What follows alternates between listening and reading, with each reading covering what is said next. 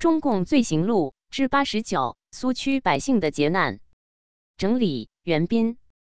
大纪元二零二二年八月十三日讯，南昌暴动失败后，中共在一些地区相继建立了由其控制的苏维埃政权。这些地区又称苏区，其中最有名的就是地跨赣闽粤三省的中央苏区。在苏区，中共利用地痞无赖充当积极分子，打土豪、分田地，进行所谓土地革命，当地百姓惨遭欺压蹂躏。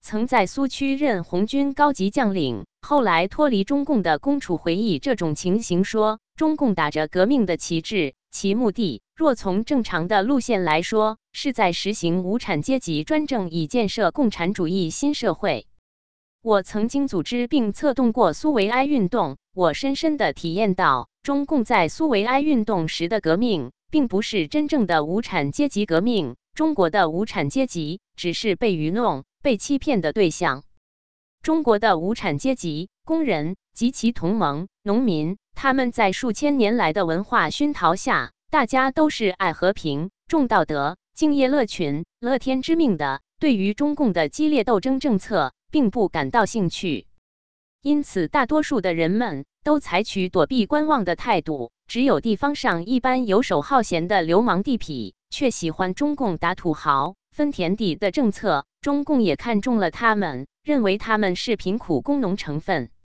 其实，这些人早已脱离了生产，趁着打土豪、分田地的机会来满足他们发财妄想。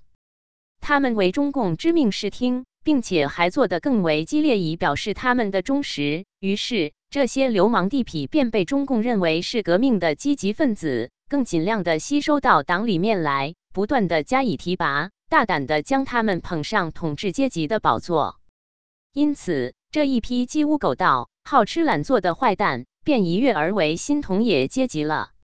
他们大多数成为地方苏维埃政府的重要人物或农会工会的主席。一旦掌握了地方政权或领导着民众组织，他们当然无法无天、胡作胡为了。第一，他们过去或者受过了善良人们的厌恶及歧视。现在便利用翻身的机会，吹毛求疵来报复泄愤。第二，他们过去穷困久了，打土豪是唯一的发财机会，可以不劳而获，坐视其成。所以在打完土豪之后，有将富农称为地主，中农称为富农，及近期敲诈勒索的手段。第三，他们现在有钱有势，便借着男女平等的口号，以提倡妇女参加革命工作为手段。将乡村中的年轻貌美的妇女任意凌辱与玩弄，如果他们反抗，便用种种罪名加以迫害。许多农村女子便在这种淫威之下惨遭蹂躏，而一生坚贞不屈的便牺牲了生命。有一个时期，中共也觉得这种情势非常严重，曾发出反贪污、反腐化、反保守报复的农民意识的指示，在党内展开思想斗争。进行思想教育，企图纠正地方干部的错误。可是这些流氓地痞的本质太坏，任你如何斗争、教育，都无法改过纠正。他们已变了新兴的统治阶级，成为苏维埃的骨干。如果没有他们，苏维埃便一无所有了。所以，揭穿了苏区内统治阶级的面目，完全是一群贪污腐化、卑鄙龌龊的魔鬼在狂舞。像这样的无产阶级专政，怎不令纯洁的革命分子寒心呢？怎不令善良的工农人民受尽磨折呢？中共掌权，流氓当道，给苏区百姓带来了怎样的劫难？龚楚在他的回忆录中举了下面两个例子。他说，一九三三年四月中旬，我率模范团由清流南下，到经长汀县城。那天晚上。有位五十多岁姓刘的中医生特地跑来见我。这位城朴慈祥而医术颇精的如医，两年前曾为我医过病，因而和我有一段交情。他老泪纵横地告诉我，三十年来我都是靠做医生来维持一家数口的生活。因为省吃俭用，积蓄了一点钱，早年在乡间买了七亩田，还在县城开了一间药店。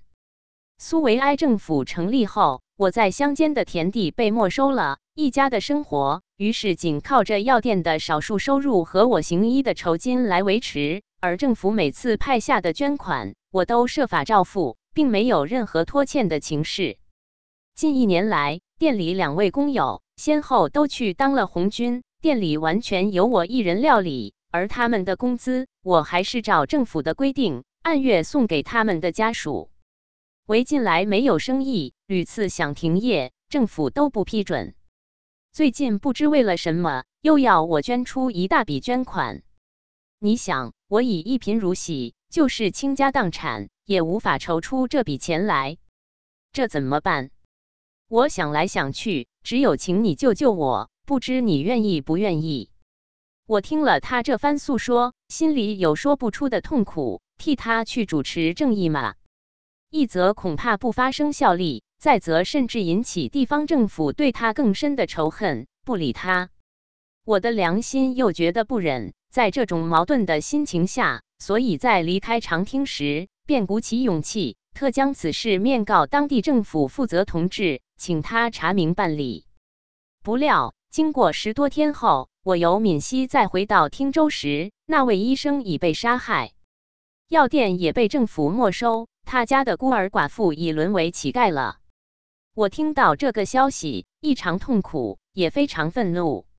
好几晚，我为了这件事不能入睡。这是一个例子。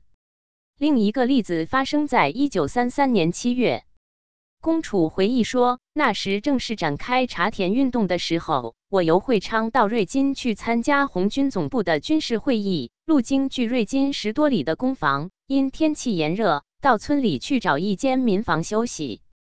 这个工房姓的全是姓龚的居民。我进入休息的一幢很大的青砖平房，外面非常整洁。当走进大厅时，却意外的感到荒凉和萧条。屋子里的家具都没有了，只有一张烂方桌和一条烂板凳。屋子里有两个中年妇女和一个老年妇人，还有三个小孩子，全身穿着破烂衣服，形容憔悴。看见我带着四个携有手枪的特务员进来，非常惊恐，小孩子吓得哭起来了。我的特务员连忙叫他们不要怕，并说我们暂借此休息片时的，他们才半信半疑的跑到厨房里去为我们煎茶。特务员借了他们家里一个旧脸盆，盛了一盆冷水给我洗脸。他们听到特务员称我为司令员，便悄悄地问这位司令员姓什么。特务员不经意地说是姓龚的。他们马上带着三个孩子，一家六口跪在我的眼前。求我救救他们的命！老太婆哭哭啼啼地说：“我家的老头子是个读书人，两个儿子也读了点书。因为家里有十多亩田，两个儿子便在家里耕地。上半年，老头子和两个儿子都被政府捕去，又打又吊，破交光洋二百五十元。他们到处张罗了一百二十块钱，并将女人家全部首饰凑足起来，送去赎他们。”但金钱缴了，老头子仍然被吊死，两个儿子也被杀了。现在他们还迫我们缴五百光洋，否则我们六口都要捉去坐牢。司令员呀，我们饭都没有吃，那里还有五百光洋呢？求你念在同宗之情，替我们说句公道话。我家老头子在世时曾经说过，有位红军军长是我们姓龚的，他很早便想去找你。另外两位小叔也想去找你，但村政府不许我们离开一步。今天真是天开眼了，你来到我们家里，司令员呀，你无论如何都要救救我们。说罢，他便不住的磕起头来，他的两个媳妇和小孩也跟着磕头流泪。这时，从格林又来了两位农民，跑来帮他们说情，他们家里实在没有钱了。请司令员看在同宗面上，救救他们寡妇孤儿的六条命。我问这两个农民：“你们是不是农会会员？”他们回答说：“是的。”那么你们为什么不替他们证明呢？他们无可奈何地说：“我们也曾经说过两次，村政府主席说我们袒护自家人，假如再说情，连我们都要受处分呢。处在这个场面。”任你铁石心肠也要感动，何况我一向是怀着人道主义精神来从事革命的呢？过去我只知道在某些方面中共的农民政策太过火了，但因环境限制，使我无法和人民生活在一起；又因种种关系，人民有痛苦也不敢向我申诉，我对人民的痛苦自然有很多隔膜。前次为了常听刘医生的事件，已使我心中非常难过。现在摆在我眼前，又是这样一幅血泪交流的场面，叫我怎样向自己的良心交代？于是我毅然的答应了替他们想办法。他们听了我的话，这才含泪的站起来。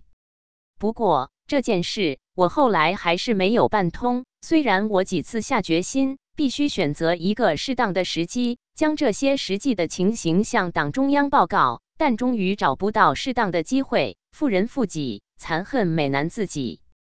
红军第五次反围剿失败，北上逃窜后。投靠中共的流氓地痞知道来日无多，有的是窃取公家财物逃出苏区，有的是拥着娇妻潜匿深山逃避斗争，有的更原形毕露，带着手枪及借粮筹款供应红军之名，向稍有存粮存款的红军家属抢掠，甚至强奸红军家属妇女。这时，乡区政府多数已找不到一个负责人，苏区社会已陷入无政府的恐怖状态。这就是最后苏区的状况。公楚说：“责任编辑高毅。”